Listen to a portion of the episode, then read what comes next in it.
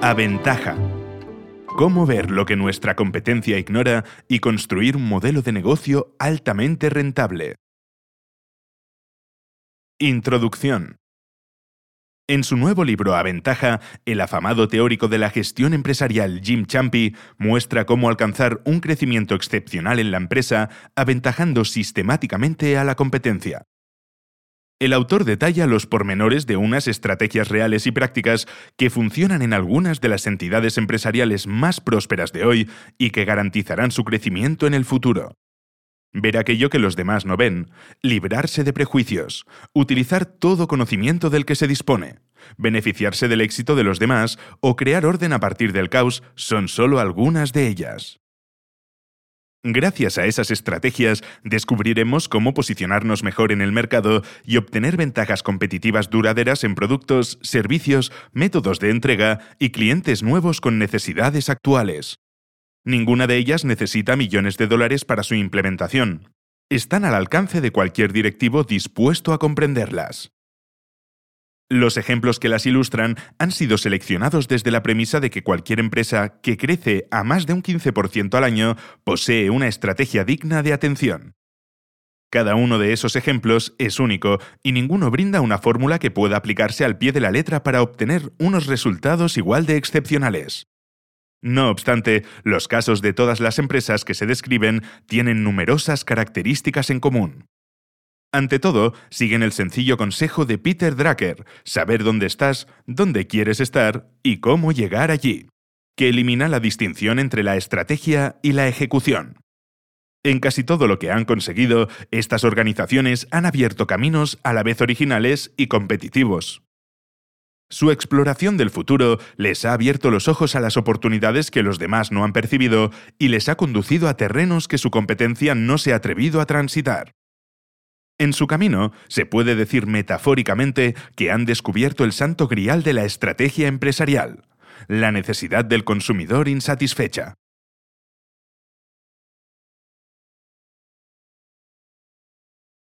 Ver lo que los demás no ven. Sonic Beats. En una sociedad como la nuestra, obsesionada por la imagen y aferrada a cualquier cosa que digan o hagan unos cuantos personajes famosos, es fácil olvidar que existen cientos de miles de artistas con talento que pasan casi desapercibidos.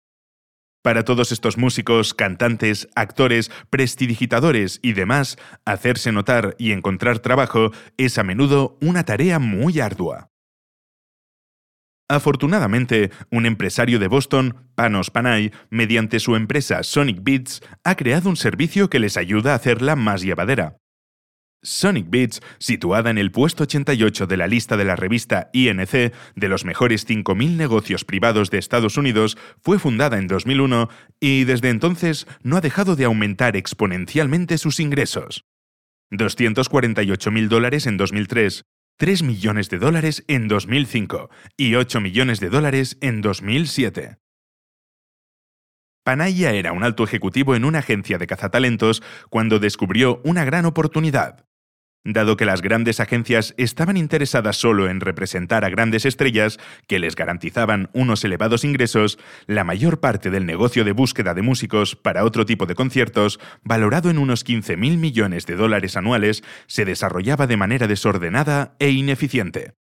Panay se dio cuenta de que, gracias a las nuevas tecnologías, era posible poner en contacto a miles de aspirantes a músicos y a pequeñas bandas con promotores que necesitaban su talento, y así fue como fundó su propia empresa, Sonic Beats.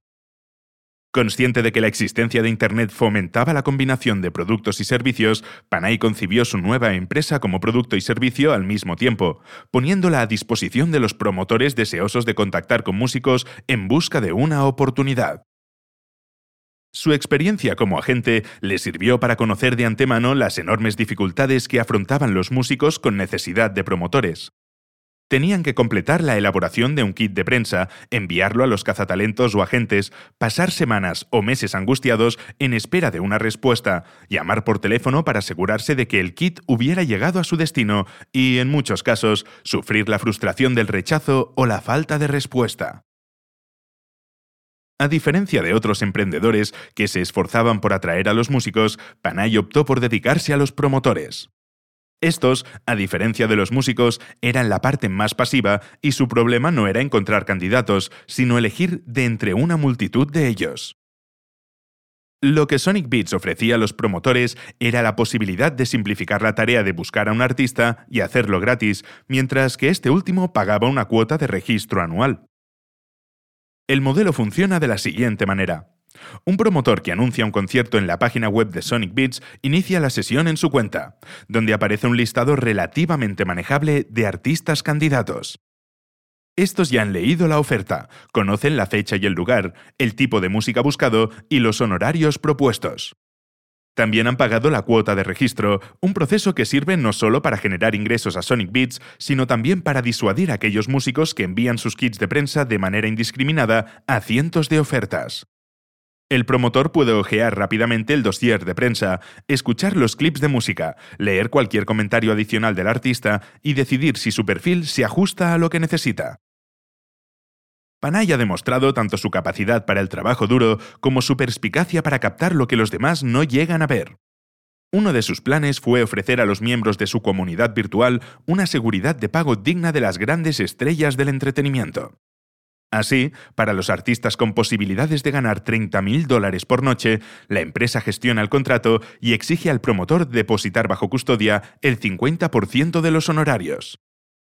De esta manera, los artistas tienen garantizada la mitad de sus ingresos en el caso de que el promotor cambie de opinión por cualquier razón y los promotores, por su parte, saben que no perderán la otra mitad si los artistas deciden no aparecer.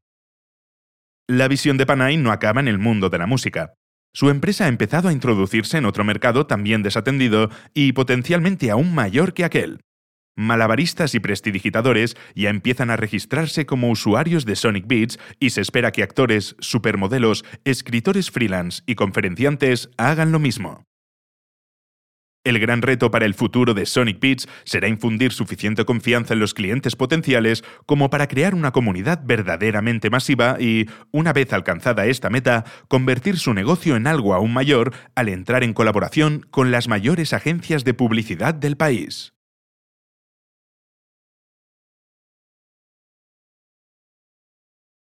Librarse de prejuicios. Minute Clinic. Minute Clinic es el ejemplo clásico de una empresa cuyos fundadores descubrieron una necesidad insatisfecha y aprovecharon la oportunidad de desarrollar un nuevo negocio copiando la idea de otro sector sin ninguna relación con la salud. Lo que empezó como el proyecto de unos cuantos socios de Minneapolis hace ya ocho años se ha convertido en un fenómeno a nivel nacional en Estados Unidos con más de 500.000 clientes al año.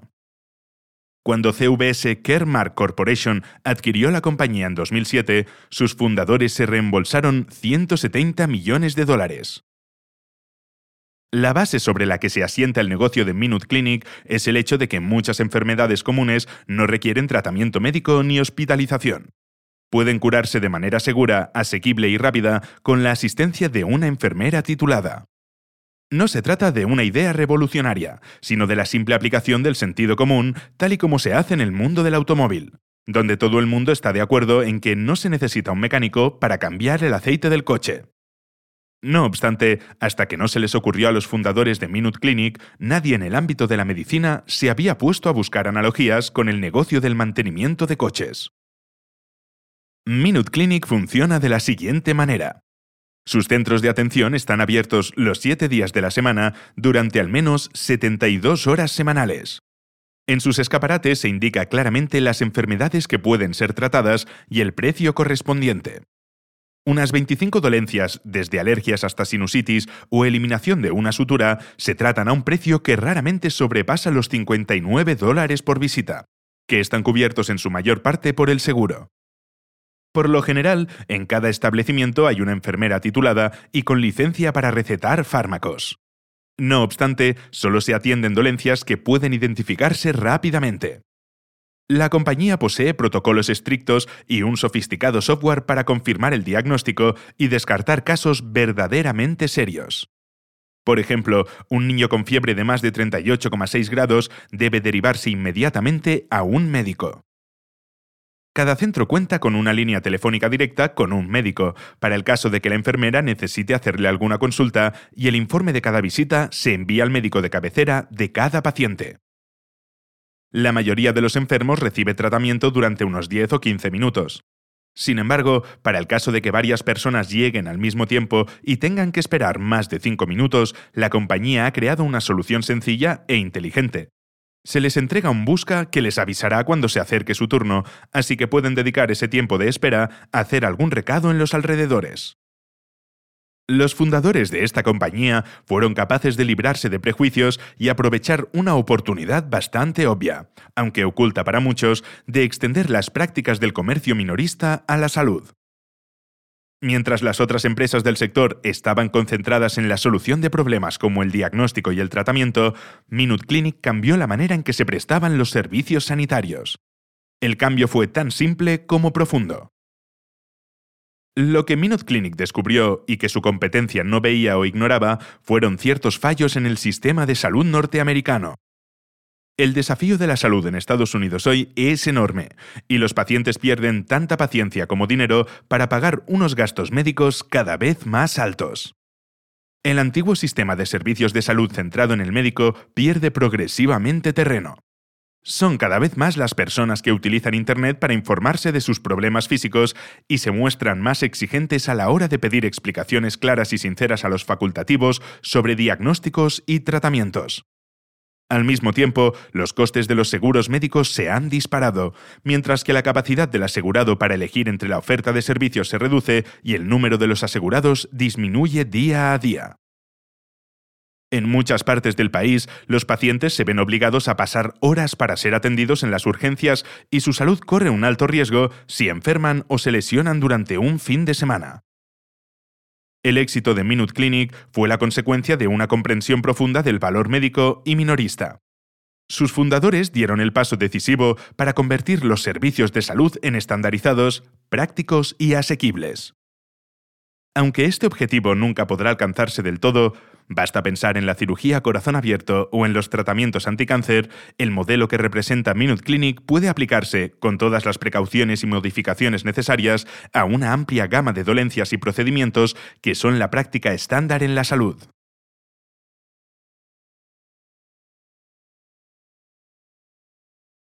Competir utilizando todo lo que sabemos.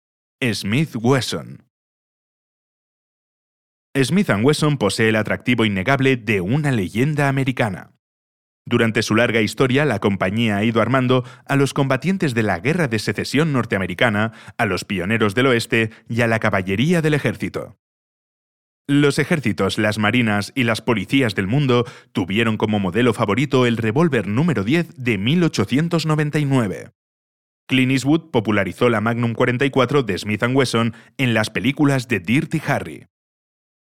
En los años 70 del siglo XX, Smith Wesson dominaba el mercado de armas cortas destinadas a los cazadores, los deportistas profesionales y los militares. También abastecía al 98% de los policías norteamericanos. Sin embargo, justo por aquellas fechas, los fabricantes extranjeros empezaban a entrar en Estados Unidos, donde la Smith Wesson era demasiado autocomplaciente como para advertir el peligro. Ya a principios de los 80, la compañía austríaca de armas Glock ofrecía a los departamentos de policía su nuevo modelo de pistola ligera de polímero. Después de unos años, y a pesar de la confianza de Smith Wesson en que ningún policía norteamericano llevaría un arma de plástico, Glock llegó a hacerse con el mercado casi completo de la policía. A la compañía Smith Wesson no le quedaba otra alternativa que dejarse absorber por la londinense Tompkins en 1987 y por tan solo 112 millones de dólares. Tras varios avatares legales y comerciales, Smith Wesson fue adquirida en 2001 por un grupo de inversión norteamericano por la ridícula cantidad de 12 millones de dólares. Su suerte en los tres años siguientes no parecía dar señales de mejora, hasta que el grupo contrató a un nuevo director general, Michael Golden.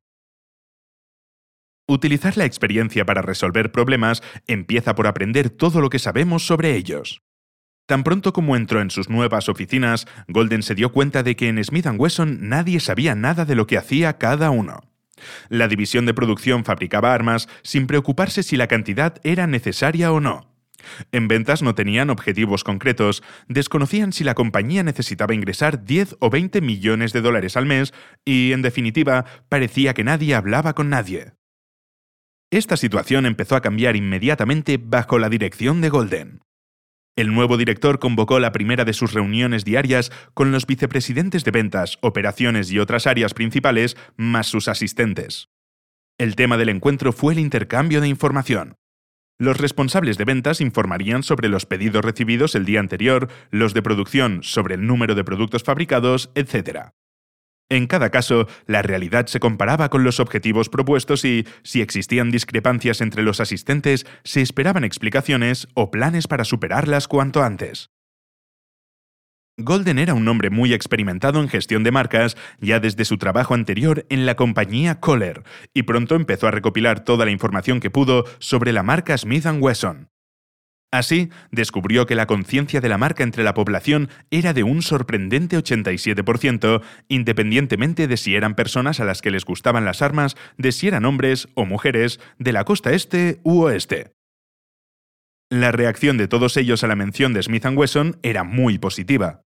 La marca simbolizaba el espíritu americano, la guerra civil, el salvaje oeste y Clint Eastwood. Incluso en aquellos segmentos donde Smith Wesson no tenía presencia alguna, como escopetas, rifles o sistemas de seguridad del hogar, la marca era una de las favoritas.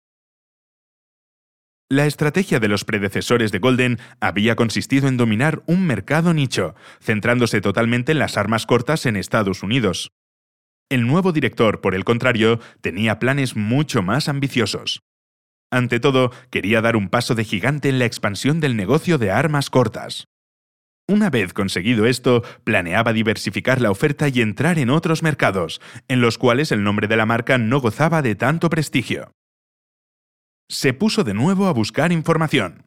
Encargó una investigación donde se demostraba que el personal de ventas de la compañía, sin formación especial en la materia, vendía tres veces más que los agentes independientes. Como consecuencia, decidió despedir a estos últimos y contratar a nuevos vendedores para la región occidental del país. Smith Wesson creó un programa de formación intensivo para su propio personal de ventas, tanto para los veteranos como para los recién contratados, en sustitución de los agentes independientes. En este programa se les enseñaba cómo formar, a su vez, a los dependientes de las tiendas para comercializar los productos de la compañía, o cómo organizar eventos especiales en los establecimientos o unas prácticas de tiro para que los clientes probasen el manejo y respuesta de las armas. Los resultados de las nuevas medidas fueron tan inesperadamente buenos que sus protagonistas todavía no dan crédito cuando lo recuerdan. En el primer trimestre de 2004, tras el despido de la mitad de los agentes de ventas y con los nuevos sustitutos apenas familiarizados con el trabajo, las ventas subieron un 8% en comparación con el año anterior. En lo que quedaba de año, la tendencia continuó hasta alcanzar al final el 52%. Al reorganizarse el negocio de armas cortas según sus deseos, Golden inició la campaña de promoción de la marca Smith ⁇ Wesson. Su objetivo era el mercado de las armas largas, rifles y escopetas que, con un valor de mil millones de dólares al año, resultaba un 60% mayor que el de las armas cortas. El paso inicial de la compañía en este terreno fue el lanzamiento de la primera arma larga de su historia, un rifle táctico diseñado tanto para tiradores deportivos como para el personal policial o militar. Sin ninguna otra promoción, salvo un comunicado de prensa, los pedidos empezaron a registrarse en masa. En poco tiempo, Smith Wesson conquistó el 10% de este mercado y la confianza de Golden en el poder de la marca se vio justificada. Los años siguientes trajeron la introducción de nuevas líneas de productos y mayor diversificación. También se realizaron grandes inversiones, más de 40 millones de dólares, en la construcción de nuevas plantas y la modernización del equipamiento. Todo ello ha impulsado la productividad sin perjudicar los salarios de sus empleados, ya que la demanda de los productos de Smith ⁇ Wesson, tanto antiguos como nuevos, no deja de crecer.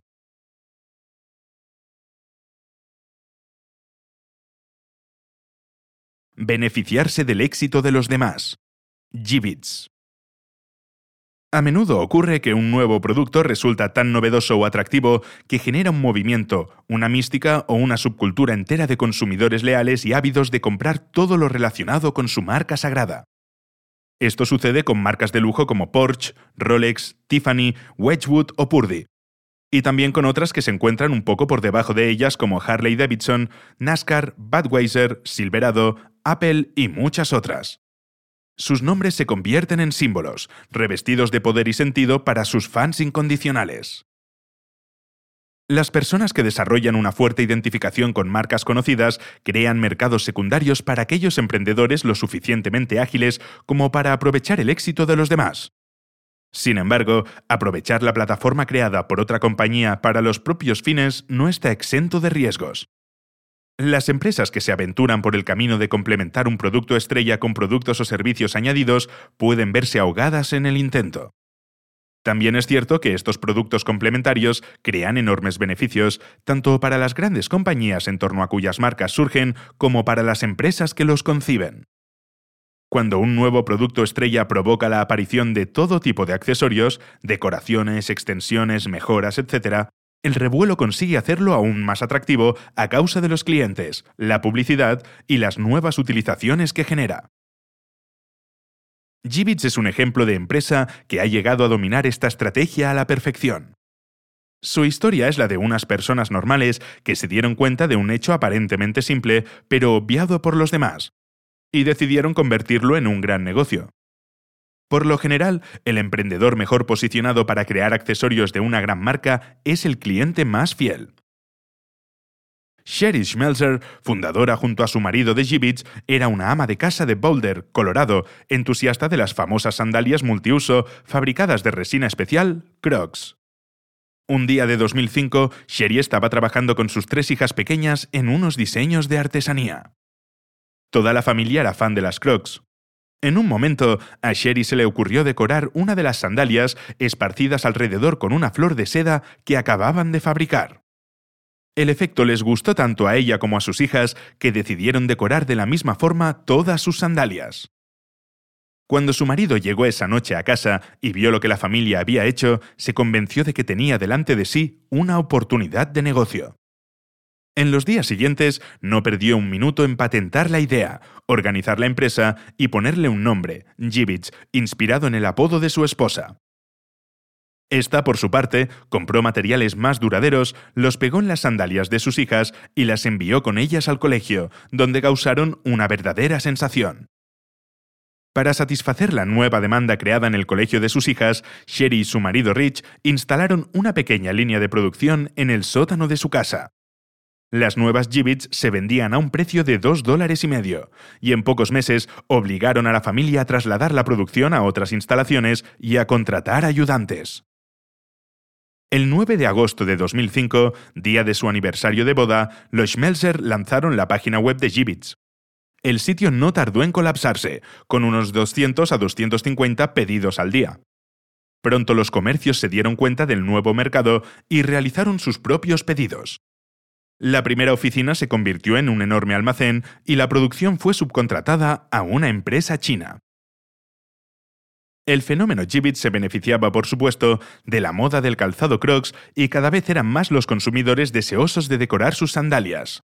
Sherry se vio desbordada por las peticiones de nuevos diseños. Los niños pequeños querían llevar a sus personajes favoritos de dibujos y los adolescentes las imágenes de sus estrellas favoritas de rock o rap. Sin embargo, el atractivo de Gibbets no quedaba limitado solo a los jóvenes. Los clientes de mediana edad también aparecieron reclamando motivos como girasoles o mariposas. Como emprendedor inteligente, Richie Smelzer también pensaba en el futuro de su empresa. Sabía muy bien que beneficiarse del éxito de las sandalias sería posible solo hasta que ese éxito durase. Por ello, y a pesar de la demanda cada vez más elevada de ornamentos para las Crocs, él y su mujer se volcaron en el diseño de nuevas líneas de productos, tales como gemelos, cinturones, brazaletes para los tobillos, tocados o todo aquello que disponía de orificios en los que el cliente pudiera insertar el ornamento. Posteriormente, los Schmelzer fueron más allá de accesorios para este tipo de productos y lanzaron una línea de adornos colgantes para teléfonos móviles y pulseras. En el verano de 2006, la empresa contaba con 40 empleados y sus productos se vendían en unas 3.300 tiendas repartidas entre Estados Unidos, Europa y Oriente Medio. Finalmente, ese mismo año, la compañía Crocs anunció la adquisición de Gibbets por un valor de 10 millones de dólares en efectivo, convirtiéndola en su subsidiaria, con Richie Smelser como presidente y Sherry como directora de diseño. Todo ello fue posible gracias a la imaginación de esta y el talento para los negocios del primero, que supo beneficiarse del éxito de un tercero y aprovechar su popularidad.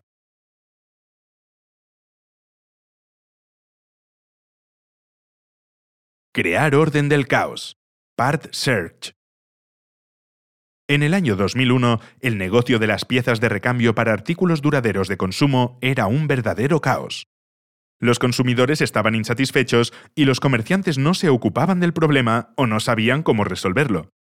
No había manera de tener a mano en la tienda miles de piezas de una docena de fabricantes diferentes. Los clientes se veían obligados a hacer todo tipo de malabarismos para realizar el pedido de los artículos que necesitaban, buscar los números de serie de los repuestos, los números de serie del aparato, etc., y esperar pacientemente a su llegada. En este momento aparecieron Dean Summers y Glenn Laumeister. El primero era director de una cadena de tiendas de electrónica familiarizado con la rutina mencionada y las frustraciones del cliente.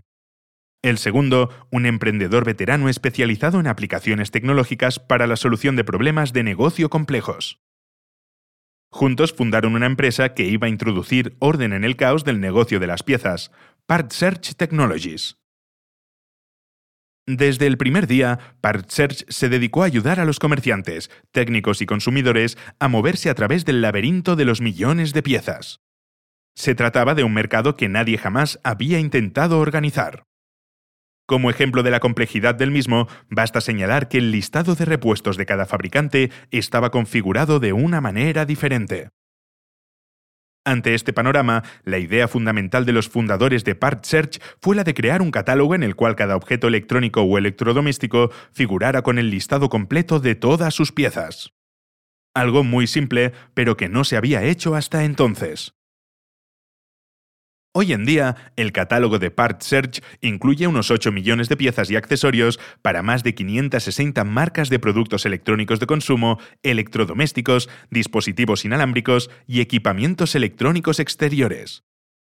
Entre sus clientes se encuentran Best Buy, Circuit City, Radio Shack y Comp USA.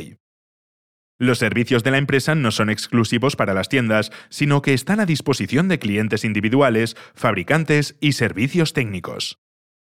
En 2006, PartSearch registró unos ingresos por valor de 63,7 millones de dólares y una tasa estable anual de crecimiento del 85%. Todo ello fue posible porque dos amigos repararon en la comunidad que les ofrecía un mercado caótico. La idea inicial para PartSearch les pareció a sus fundadores un negocio directo, concreto y claramente al servicio del cliente.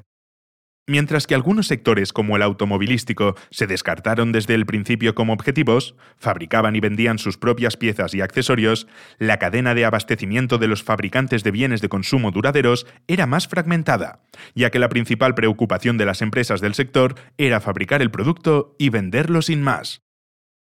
A Summers y Laumeister les pareció probable que estos fabricantes se mostraran encantados de que alguien se encargara de proporcionar piezas de repuesto para sus productos y que, junto con sus puntos de venta, serían los socios ideales para la nueva empresa.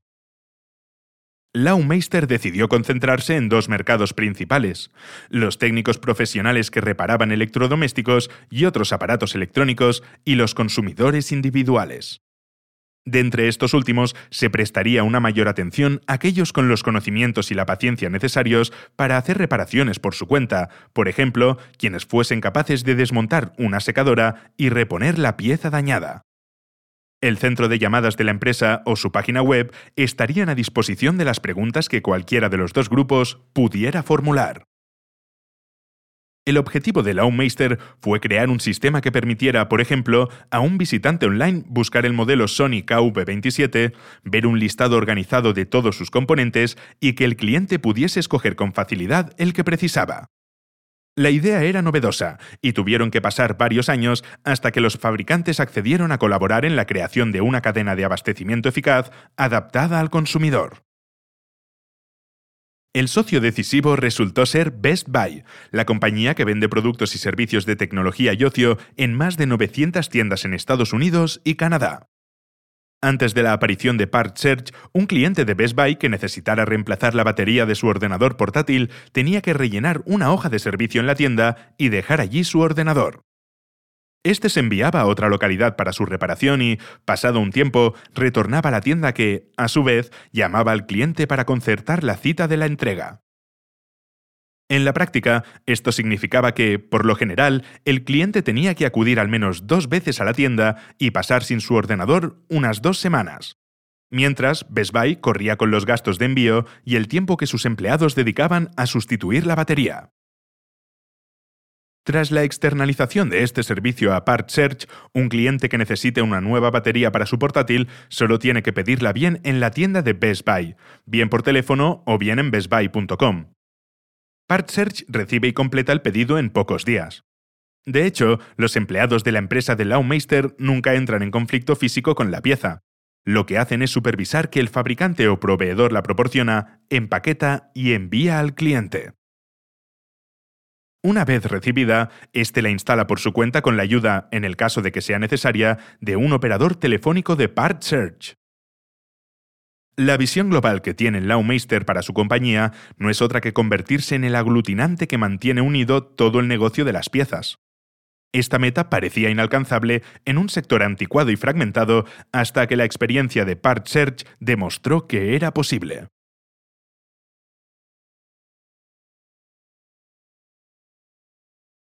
Conclusión. Las acciones de las empresas perfiladas en Aventaja no son convertibles en ninguna fórmula exacta cuyo seguimiento conduzca inevitablemente al éxito. Sin embargo, las diferencias entre ellas y las empresas que operan de manera tradicional son visibles y llamativas. Estas diferencias nos sugieren algunas lecciones generales que los empresarios más avezados pueden aplicar a cualquier negocio al que se dediquen. Ante todo, la ambición importa. Las empresas que aventajan a su competencia buscan un crecimiento espectacular, mientras que las que carecen de esa ambición se contentan con un crecimiento gradual. Las pymes con una estrategia y capacidad de ejecución excelentes pueden duplicar o incluso triplicar su tamaño cada dos o tres años. Aunque para las grandes empresas esto sería más difícil por efecto de la escala, ese hecho no debe convertirse en una excusa para no crecer. Prima la intuición.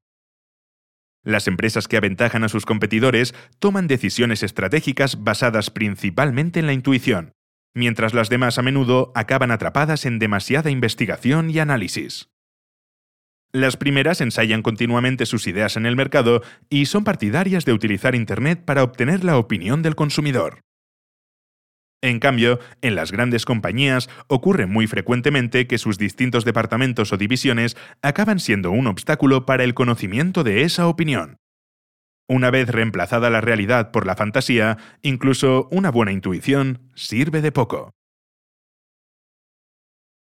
Prevalece el enfoque. Las empresas aventajadas permanecen centradas en aquello que mejor saben hacer, mientras que el resto, en su búsqueda de nuevas ideas, acaban perdiendo el sentido del propósito en el proceso. La búsqueda de nuevas vías para fomentar el crecimiento es tan necesaria para unas como para otras, pero las primeras se diferencian de las segundas en que concentran toda su atención en los consumidores y mercados que conocen a la perfección o en sus necesidades bien definidas. El cliente es lo más importante. Las empresas aventajadas se esfuerzan por descubrir cómo pueden servir mejor a sus clientes, mientras que las otras fijan su atención en sus competidores. Los nuevos productos y servicios de las primeras son el fruto de una atención continua y casi fanática a los problemas de los consumidores, mientras que las segundas olvidan que cubrir las necesidades de los clientes es una manera mucho mejor de diferenciarse competitivamente que tratar de vencer a la competencia. La tranquilidad ayuda. Las empresas aventajadas aceptan el riesgo como un factor normal en los negocios. No temen cometer errores, sino que se preocupan de recuperarse y aprender de ellos. Las otras dejan que el riesgo afecte sus decisiones y dificulte su progreso. A menudo, la miopía de los accionistas impide que muchas de estas otras compañías hagan lo necesario para reactivar su crecimiento, aunque el riesgo está también en el mejor interés de esos mismos accionistas. El espíritu innovador permanece vivo. Las empresas aventajadas poseen una cultura corporativa que valora y promueve la innovación. En las que no lo son, la innovación es un proceso arduo. La innovación debe enraizarse profundamente en la cultura de la empresa y ser fomentada a cada paso. De no ser así, las buenas ideas se pierden. La cultura es lo que motiva. Las empresas aventajadas se sirven de la cultura corporativa para gestionar el comportamiento de sus empleados, mientras que el resto recurre a normas y controles. Los valores y creencias compartidas motivan y controlan el comportamiento. Las normas y controles que dominan la vida corporativa de muchas grandes compañías a veces parecen un insulto a la inteligencia y la integridad de sus empleados. En esas organizaciones se presume que sus empleados, si pudieran y en ausencia de las normas y controles, harían lo incorrecto. En las empresas aventajadas prevalece la opinión totalmente contraria. Todos participan. Las empresas aventajadas involucran a todo su personal en la creación y ejecución de la estrategia, mientras que en las otras la estrategia no es más que una abstracción. La búsqueda de la excelencia en todo lo que una empresa hace crea oportunidades para la participación de todos, sea contribuyendo con ideas o ejecutándolas. La inclusividad fomenta el crecimiento de una empresa, al permitir que cada uno de sus empleados se vea a sí mismo como un colaborador en la creación o la ejecución de la estrategia, no como un simple peón manejado desde arriba. Los casos de las compañías aventajadas nos enseñan que las buenas ideas son raras y valiosas. Cuando aparece una, debemos aprovecharla y ponerla en práctica cuanto antes. Lo que más debe preocuparnos es si es la adecuada para nuestro negocio y si satisface las necesidades de nuestros clientes sin reparar demasiado en el riesgo que conlleva. Si resulta que nos hemos equivocado, aprendamos del error y tratemos de hacer algo distinto. Lo importante es estar siempre listo para la acción.